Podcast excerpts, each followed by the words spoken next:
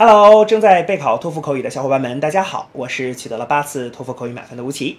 那么今天为你准备了什么样的托福口语的题目呢？我们一起来看一下吧。Talk about an important experience that you recently had. Describe what happened and explain why it was important to you. Begin speaking after the beep. Well, um, last semester I went to study in America. I was an exchange student. Um, this was quite an important experience um, because it really helped me to improve my English. Um, you know, I took the English classes there.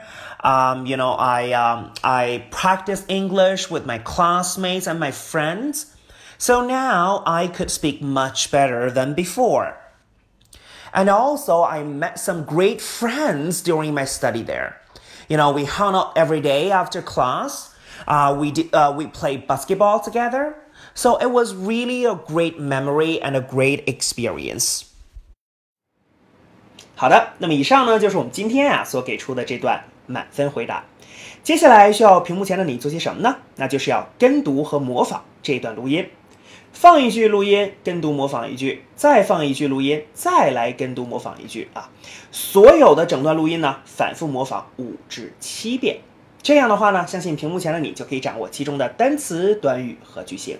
那么持之以恒的话呢，我其相信在你的托福口语考试当中，你就会把这些单词、短语和句型自如的、流利的应用出来。那么，我觉得你离托福口语的高分就不再遥远了。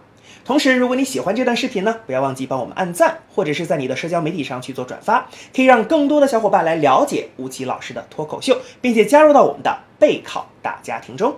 好，请你一起加油，我们明天再见了。